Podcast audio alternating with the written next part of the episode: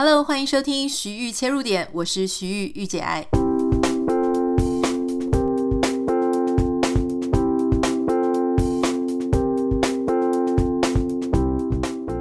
欢迎收听今天的节目。今天的节目很特别，我们有一位啊、其实是我真的很想问的一个问题哦。大家知道，我现在开始准备要念公共政策嘛，所以以前呢。我有很多的疑问，但是我今天终于有机会可以问出来。大家也知道，最近离选战越来越近了，像我们自己不是都要做一些结案报告吗？要交一些成绩单。其实各个城市也都是啦，就是让大家知道说，哦，这几年政府到底做了些什么事情啊？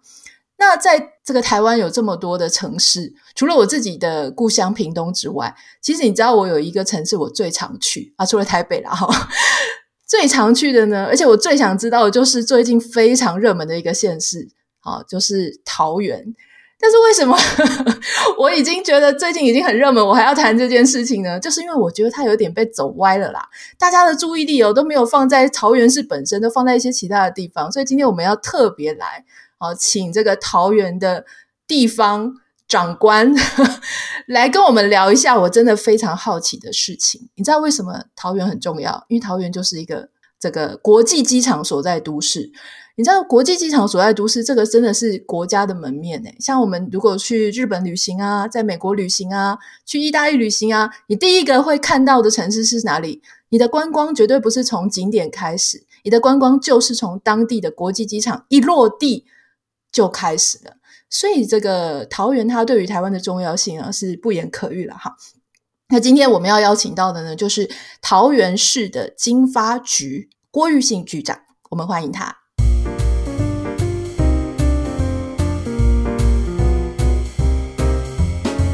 嗨，线上这个我们各位朋友大家好，我是桃园市政府经济发展局局长郭玉信。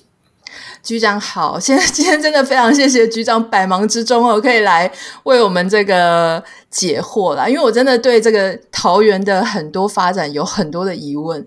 因为我发现桃园真的有一点不太一样嘞，就是从我们小时候不是都常常会到北台湾旅游，然后到这个各地啦，台北啊、大桃园啊、新竹各地旅游。我发现桃园在这几年当中，它有很多不一样的改变。那当然，我们在谈桃园之前，我们先来谈局长自己好了啦。局长你自己本身，你自己本身，我记得是国际企业和这个财务的专长，可是你被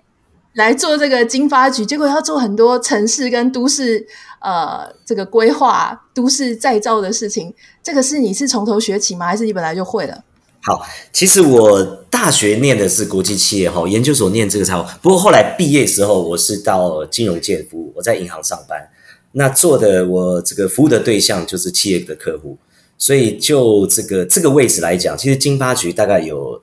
几个属性哈，我们要服务的客群，第一个就是企业，那第二个会是比较是像商圈的一个组织，第三个是民众也感受到就是传统的市场哦，所以我们除了推动产业的发展。商圈跟市场大概是几个我们服务的这个大大方向的一个族群，所以我以我的这个过去的经历，其实要切入到这一点哦，就产业发展这一段是比较没有问题，因为这个呃，毕竟我们过去服务的企业的客户哦，就当然跨很多的产业，那所以这个不可能每个产业都很了解，不过这个至少沟通的语言是可以可以在一个平台之上的，好，所以可以了解到。这个企业的需求，那如果是在这个推动传统市场跟商圈的话，其实确实是这个是以消费者的角度，然后来这个去想想这个政策要怎么推动哦，才会真的做到民众有感。不过讲讲回来到刚刚这个我们主持人哦，玉玉姐这边的这这个说桃园，事实上我像我之前在这个有一些场合遇到一些。特别是外资的企业哦，可能在别的县市或论坛遇到，他说：“哇，你是来自桃园的这个局长，这很抱歉，我们这个我好像还没去过桃园。”我说：“不太可能，因为你到了台湾第一站到的就叫桃园哦，因为过去大家可能是机场一到，然后马上这个有有有接驳车，或者是你坐这个机场捷运，你就直接拉到台北。那事实上这几年桃园的变化确实是蛮大的。”那特别是很多重点区域的发展，地形地貌看起来都不一样。未来这个各位听众朋友可以更期待的是，我们有一个航空城计划。现在你们飞机降落的时候，哇，大家看到可能很多的皮塘，很多的农田，未来那边都会完全不一样。在十年内哈，那边大概会，大家可以想象，就是如果你是这个住在台北哦，大概会像新一计划区，像一块一块土地切得整整齐齐、漂漂亮亮的哦。机场周遭就是这个有产业的廊带、住宅区、商业区，会跟你们现在降落看到大片的绿地农田会完全不太一样。我记得在最近有一个韩剧非常的红，我不知道局长有没有看，叫做《非常律师吴庸武》。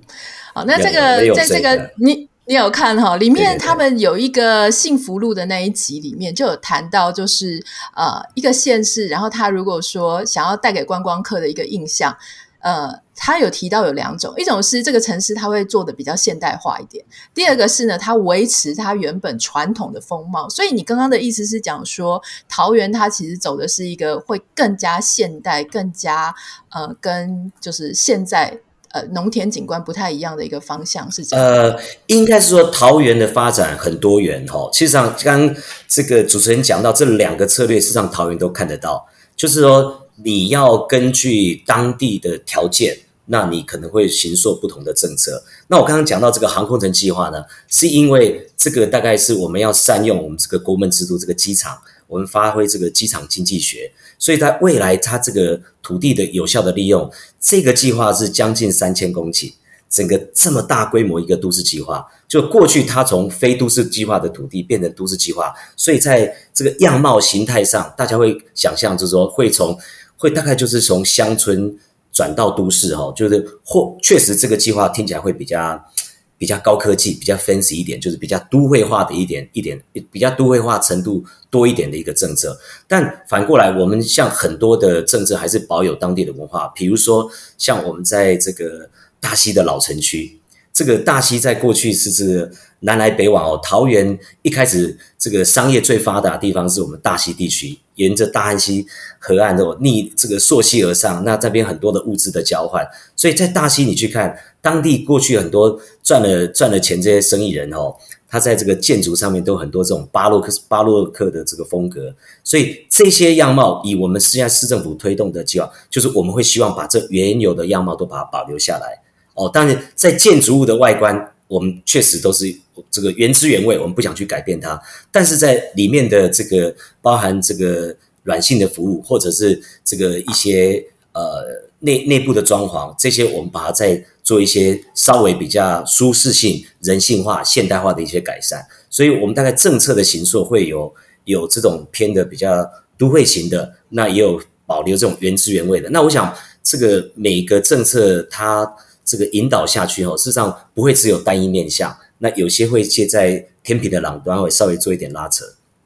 嗯，它其实这个就是一个区域的计划嘛，就是有些地方你会看起来是走这个路线，然后其他又有保留一些传统，让大家呃可以感受到一些呃传承的一些精神。对，比如说我再我再我再举个例子哈，就是那个像我们那个传统市场。哇！大家到传统市场，大家第一个想象的会是说，哇，这个这个，要一摊一摊的，那可能有叫卖的声音啊。那事实上，这个当然保留一个传统市场人情味。可是随着呃这个城市的脚步慢慢往下一个时代发展，就因为过去传统市场可能大家会比较有这个疑虑的是它的卫生哦，比如说它的噪音。那我们现在在。呃，形塑下一个阶段的我们的传统市场，就是我们至少会在基础的环境上面啊，包含摊位的招牌哦，包含整体的呃这个行走的采买的动线，包含摊商在这个价格的标示，甚至在支付方式哦，我们鼓励摊商采用这个所谓数位方式、无现金的一个支付方式，这些大概都是我们在希望保有传统市场原汁原味的情况之下，但是又把它。兼入融入一些现代化城市的一些元素，哦，所以让让这整体的这个产业能够在与时俱进，好，让这个保留传统，那现代化的便利，我们两者希望都能够兼顾。局长这样刚刚讲这个哈，其实我们听众听起来好像很简单，其实它很难诶，因为你知道，像家里的房子如果旧了、老了，你会拉皮呀、要重新做整理。那城市如果说，诶，它有一些老旧了，从你阿公阿嬷那个时代到你现在这个时代，诶，可能有一些东西它已经不合时宜了，好像不太像现在，或是它其实还是很有味道，可是需要做一些呃改造，做一些更新。我觉得这个东西里面，你知道，我们念经济学也有这个呃整体经济学，然后也有个体。经济学，你这规划的很好，可是落实到一家一家店家的时候，这件事情真的没有那么简单。我我可不可以请教局长，就说当时你要做这个，你们有一个计划，就是做店家改造，有点像我们在看那个综艺节目，就说哎什么丑女大翻身啊，或者说要做一些改造计划。第一个我就想。你说要改造，人家有愿意改造吗？第二个，这个中间应该会有很多困难吧？可不可以请局长跟我们分享一下？好，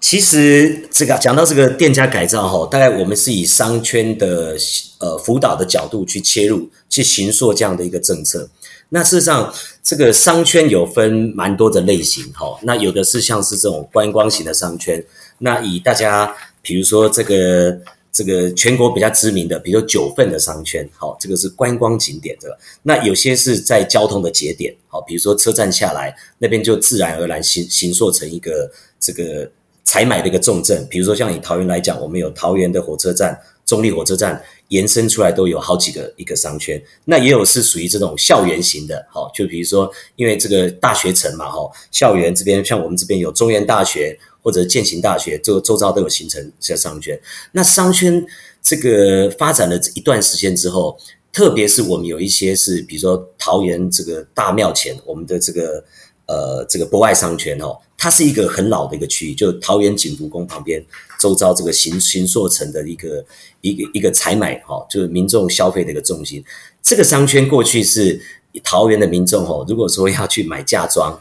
要去买这种糕饼呐，哈。或者说我难得要订一套帅气的西服，都要进到这个商圈。那你可以想象里面的店家是非常有历史的。那商圈走到一定的阶段哦，你可以想象它的店面大概是维持的可能是三四十年前的的 style，它样品这个商品呈现的方式，或者是说它整体的硬体的这个元素，就是停留在过去的一个一一个状态。那以现在的消费者来讲，这个如果是老一辈的五六十岁的，会觉得说哇，这个是我那个年代的记忆，我会很想再走进去。但是现在商圈哦，特别是这两年又有疫情的影响，那这几这好过去好几年，那有一些是这种所谓这个消费形态的改变，电商模式的崛起，哈，所以过去很多东西让电商，诶，应该说让让商圈的发展哦，其实全全国都一样。这几年商圈其实走得很辛苦，那我们观察到一个什么现象？就是说这些我刚刚提到这些比较这种传统的就经营了三四十年的这种店面，事实上透过一些这个硬体的重塑，好，包含服务的重新定位，事实上可以让它的业绩有一定程度的帮助。我我举一个最简单的例子，就是我想听众朋友大家都会体验到的，就是我去买这个，现在大家可能。这个下午就想买个手摇杯，这个手摇杯哦，现在喝的未必是这个茶里面的这个，不管是卖茶啦还是卖什么都好，大家未必是喝杯子里面的东西。但我去买的时候是看那个店面的装潢哦，比如说，所以像我们现在这个很多手摇杯，就看看形形色色哇，很多品牌，那这个店面的呈现就有的是很文青风，很很很创意的。那另外一种极端是我们那种很传统卖那种饮料店哦，它可能就是几个冰柜摆在门口。上面就写着有有的那个这个品相还是用手写的。那消费者，我就就就我以消费者的角度，我走到那边我会想要买嘛？事实上不会，哪怕它里面的茶哦，它里面的产品的本身它内容是一样的，但是现在买的真的是买装潢，吃吃这种气氛围，吃氛围的。所以我们看到这样的一个，应该是应该是消费的一个现实面。事实上，我们就决定哈。哦，提拨一定程度比例的这个预算，能够让店家的店面去做一些活化翻转。这个不是说打掉重练，我们是想建立它过去的特色的基础之下，然后把它融入一些现代化的元素。那我们这个计划呢，希望希望说业者也能够自己有抛出自己的想法，自己口袋也要掏出一点钱，搭配我们一些补助的钱，你才不会这个这是有一点这个诱因的考量，就你自己要花一点钱，才会认为钱要花在刀口上，钱要花在一个对的方向。如果单纯只拿完补助说做不对没关系，反正这个不用花到我的钱。好，所以我们这个计划就是希望我们出一半，这个业者出一半，哦，我们每案最高补到三十万，所以说最高这个六十万的这个计划下来，但有的业者这个自己愿意掏更多的钱，我我有看过案子有超过一百万的哈。这个借我们的补助，他店面活化之后，这个确实在对他的业绩有有超过这个，就我们的了解了哈，大概两到三成的增加。那这个当然在推动过程也不是这么顺利哦，就是有有些是二代接班的过程，他会觉得说，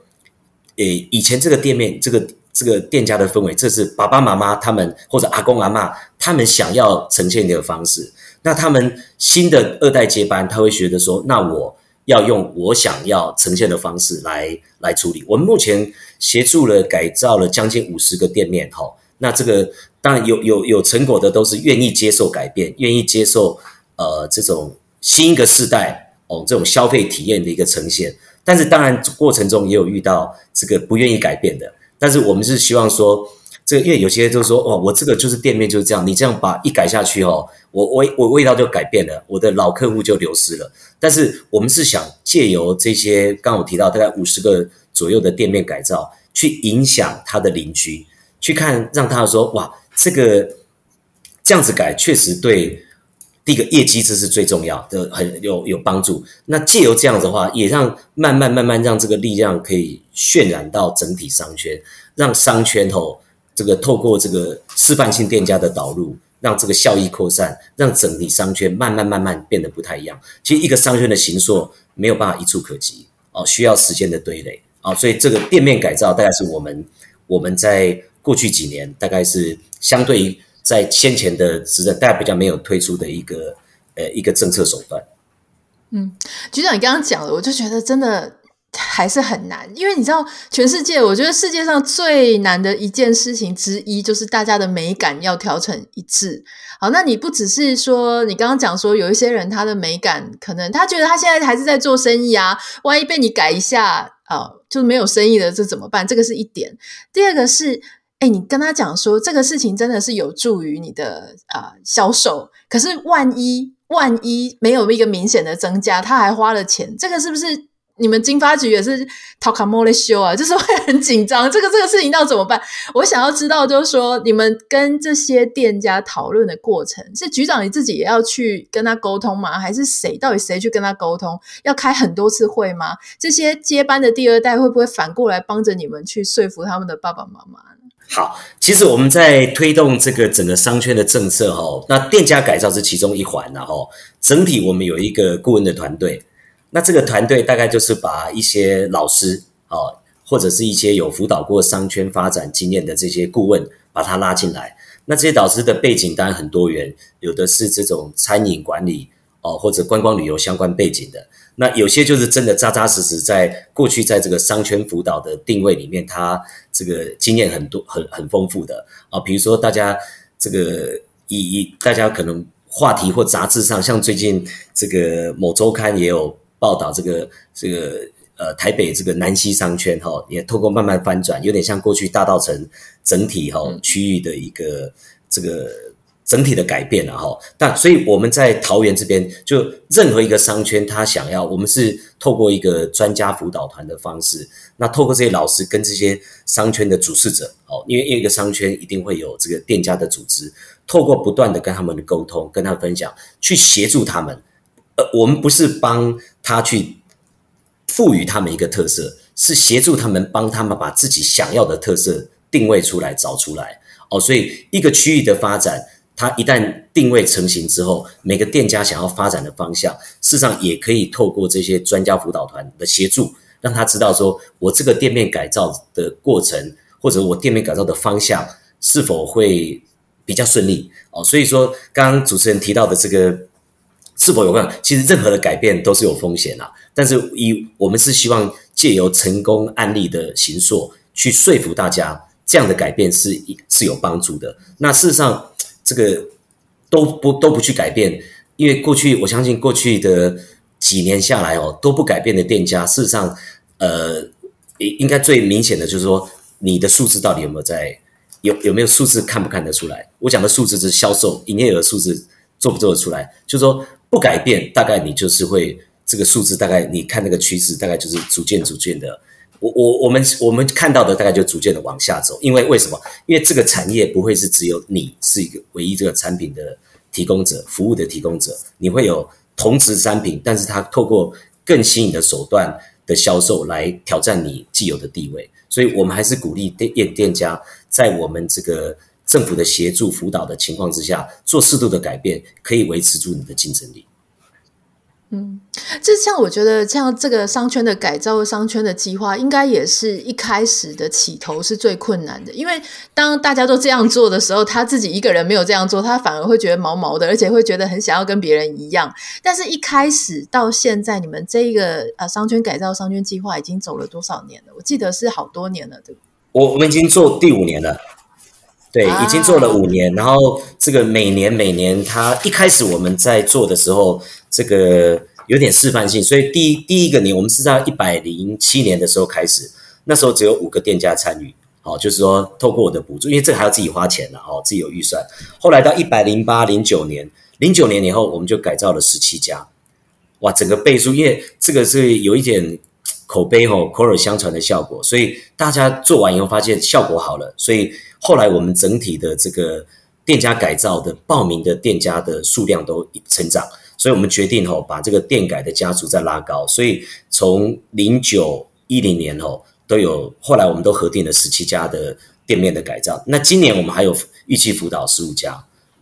刚刚这个局长你提到说，其实不是只是一个商圈嘛，它有好多不同的商圈，可不可以帮我们分类一下？就说今天我们讲实呃实际一点，如果有一个旅客啊，不管是国内的啊，或是国外来的啊，他要去走桃园的话，那你可以帮我们分享一下，说有哪几类商圈？你刚刚提到一个，我觉得很好，就是说哎，结婚的时候，或者说要采买西装什么要去哪里？然后呃，航空城是比较现代、比较科技的，那你可不可以跟我们大致介绍一下说桃园？大概有分哪几类商圈？这个如果是刚刚主持人提到的观光客来桃园哦，大概会因为观光客嘛，他大概会比较体验这种所谓主题式的、有地区特色的、有比较有文化底蕴的一些商圈。那以桃园来讲，我们在这个南桃园，我们一个叫魅力金三角哦。那这为什么叫金三角呢？在这个国际性的金三角讲的是泰国、寮国跟缅甸，这个是金三角。那我们桃园的金三角呢，是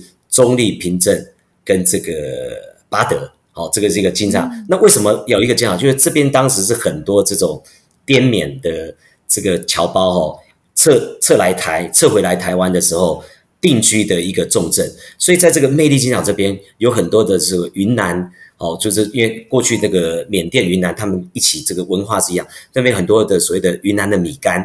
哦，它的饮食。还有它这个这个少数民族的服装，它有所谓的歌酒节，哦，就是这个地方大概是有一种主题性的特色，在我们的南桃园、嗯、一个叫魅力金三角商圈。那另外刚好提到像我们大溪，哦，大溪的行善商圈，这种大溪的老街，这个大家都观光客来一来就可以看到这个商圈过去的文化，看到过去的历史，哈。那另外一个以这个观光，大家会想往户外走，往户外走，那像我们在桃园的复兴，我们包含有。脚板山、枕头山跟这个拉拉山的上巴林，光复兴这个沿线上去就有三个商圈哦，大概也是蛮适合这个观光客的。那另外还有一个就是有一些我们的有的商圈是用，比如说以宗教信仰的的这个的核心，像我刚刚提到的，我们桃园这个景福宫大庙的博爱商圈。那另外我们在这个南桃园的龙潭，我们一个龙源宫，它旁边有一个一个商圈，这个大概是。观光客来哦，这种主题型街道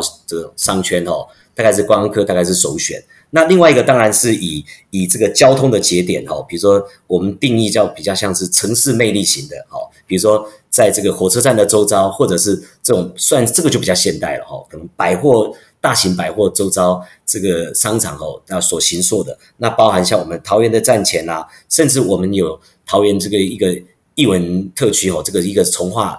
从化区的一个商圈，大概就是比较都是新颖的建筑，那进驻的业者都是比较像是连锁的品牌哦，比较大型的业者。那另外一个就是另外一个形形态的商圈，就是校园型的，哈，就是因为因为学生的生活周遭，所以它这个店家的呈现大概都会是一些比较 CP 值比较比较高啊，餐饮业为主的一些店家。那再来一个就是比较是符合我们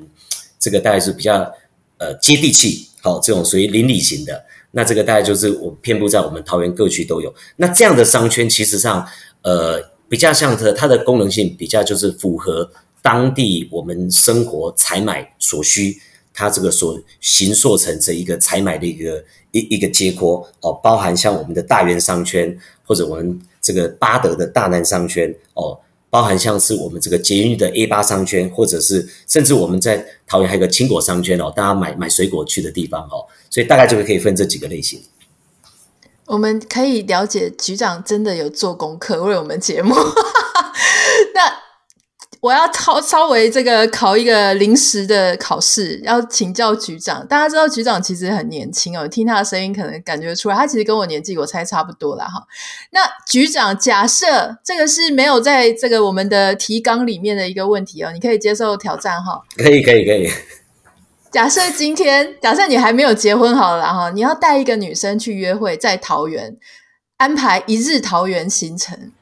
讲四个点，从早上到晚上，你选四个。哦，就从早上到晚上，是不是？好，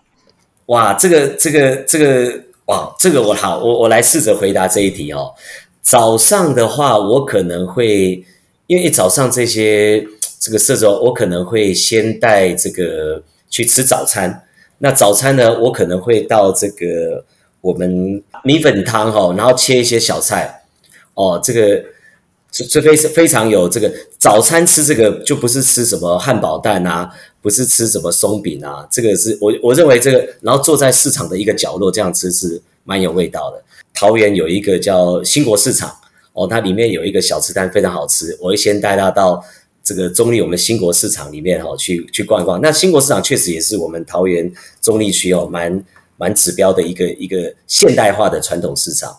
嗯，感觉不错。对，然后到了中午的时候呢，可能会带他去体验一下我们的这个观光工厂。事实上，桃园有很多观光厂是是蛮好玩的哦，就是包含像是我们的龙潭，我我可能观光厂我可能杀到龙潭。龙潭有一个我们叫手信坊的观光工厂，它是指以这个比较是日式哦，这种所谓的这个呃所谓忍者哦这种。城堡概念的这种主题性的工厂，在那边可以做一些呃手作体验。那在临近旁边还有一个叫雄狮的想象力的观光工厂，在那边可以做一些这种呃绘画的创作啊。大概中午的行程会到那边。那到了下午的时候呢，我可能这个接近夕阳的时候，我会让他到到这个我们观音有一个叫草踏的地方，有一个叫草踏沙丘，这个有沙丘的地方哦，然后可以。伴随这个黄昏的夜景，去帮女朋友拍拍一些完美照，让她可以在 IG 上面，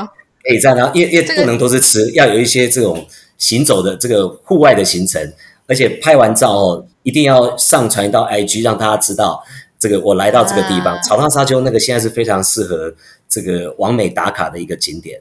那最后到了晚上的时候，可能会带她到我们这个。这个机场哦，看一下飞机以后，然后到中立夜市去逛一下，哦，大概这个如果主持人问我，大概这四个景点会会是比较属于这个桃园哦，这个比较有特色性的一个一个场域哦，大概会会这样子安排。听起来不错，听起来不错，感觉是蛮蛮厉害，很会约会的男生。对这个，对，你看。还有还有这个就是一起互动、一起手做的那个活动，我觉得那个真的很不错，而且那个活动也是可以拍照。对，最要那个手作都可以留下哈，不管是你要做绘画的创作，像我刚才讲的那个想雄狮的想象力工厂哦，它做你可以可以做一个抱枕，那抱枕上面可以自己绘画，回来以后看你要摆在床头还是摆在沙发，都是一个很好的纪念。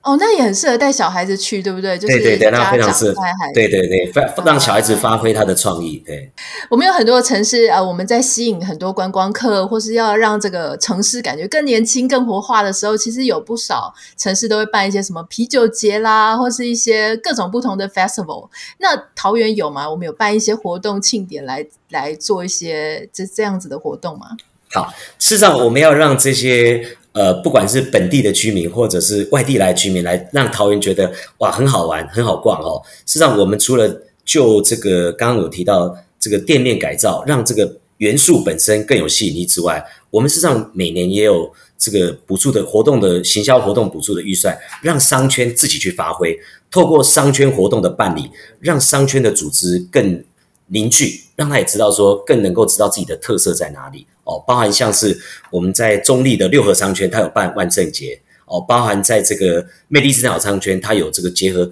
双十国庆的嘉年华。哦；包含像我们的中立中平商圈，它因为那边是年轻人聚落的地方，它会办这个热舞高校。哦，这种恋爱告白这种主题性的这种比较年轻的活动，这是我们给他们钱让他们去办活动。那另外当然市府自己，我们针对桃园市，我们例行性也想行塑一些。固定的一个特色，比如说像这个，大家可能比较知道是这个新北，它有所谓的耶诞城，好，每年这个新北市政府有办这个，大概也慢慢办出口碑。那以桃园来讲，这几年我们有办出口碑的，大概就是我们夏天哦，实际上我们才刚刚结束的桃园的啤酒节哦啊，这个这个啤酒节，我们就落在我们的桃园的艺文商圈。那这艺文商圈呢，事实上这个里面的居民的组成哦，都是比较年轻哦，比较小家庭。那甚至是这个这个年轻的伴侣还没有小朋友的哦，所以办啤酒节落在这区是非常合适。那这边有我们的展演中心，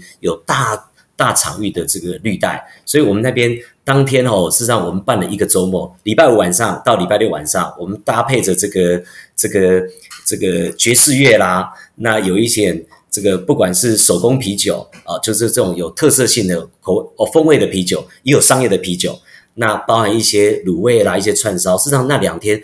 这个其实办这个活动，除了当然业者进驻有做到生意之外，实际上我们是想要借由活动的办理，让大家知道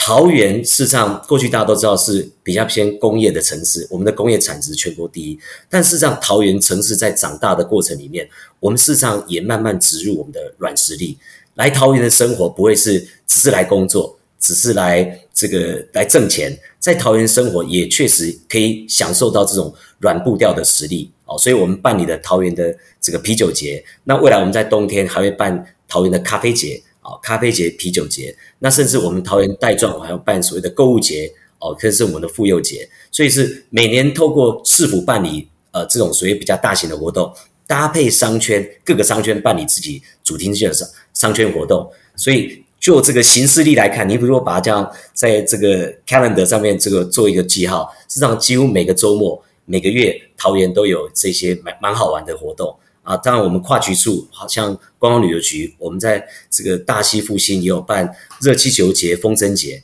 事实上，来桃园哦，确实是呃蛮好玩的，也跟大家想象过去的桃园都变得很不一样。哇哦，局长，你是 LSE 伦敦政经学院毕业，对不对？对，你要把那个热红酒、热红酒加进这个啤酒节，还是什么冬天的那个咖啡节里面？我觉得一定会。其实我们桃园的践行商圈哈、哦，里面有一个业者，就是他是红酒的进口商哦，所以他不止热红酒、哦、或者红酒加气泡水哦，他们也开发非常多的口味。这个主持人建议非常好，我们可以把这个多一点的元素哈、哦，未来让我们这个微醺的概念更更发扬光大。那那我想最后啦，我想要请教局长，就是说，刚刚我们有谈到说，不管是商圈的计划啦、商店的改造啊等等的，就是其实最重要，我们还是希望，我们希望什么？我们除了希望桃园漂亮之外，我们希望来客可以更多嘛，可以造访的人更多，停留时间更长，然后对于商圈跟商家有实质的帮助。所以，我可不可以请教局长，就是说，在我们做了这个五年下来，那以数据面来看，我们是不是真的有达到当时的计划，还是怎么样？有以数字来看，哈，就是说我们是逐年拉高这个店面改造的一个比例，哈。如果就这个政策，那以改造完的这个业者，事实上他业绩的成长，我们有持续在关心。那以业者的反应都是有两到三三成的一个增加，哦，所以这这又为什么我们在以商圈的角度，我们去去募集要店家改造的这些业者的时候，后来举手的人都非常多。哦，因为大家知道这个效果出得来，因为又有政府的资源，不用全部花自己的的钱，所以这个政策基本上我们认为是很成功的。哦，所以这样的概念呢，后来我们也因为店面改造的延伸哦，我们把它把这些概念把它摆到传统市场去。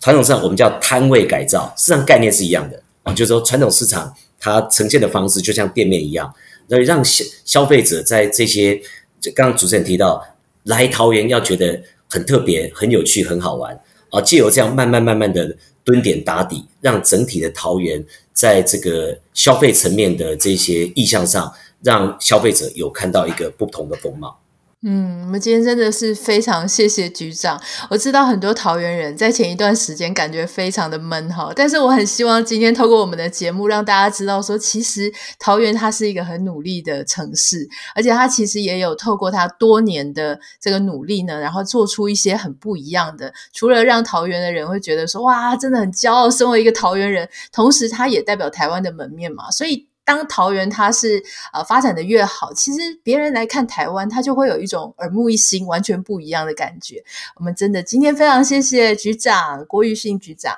谢谢一姐，谢谢。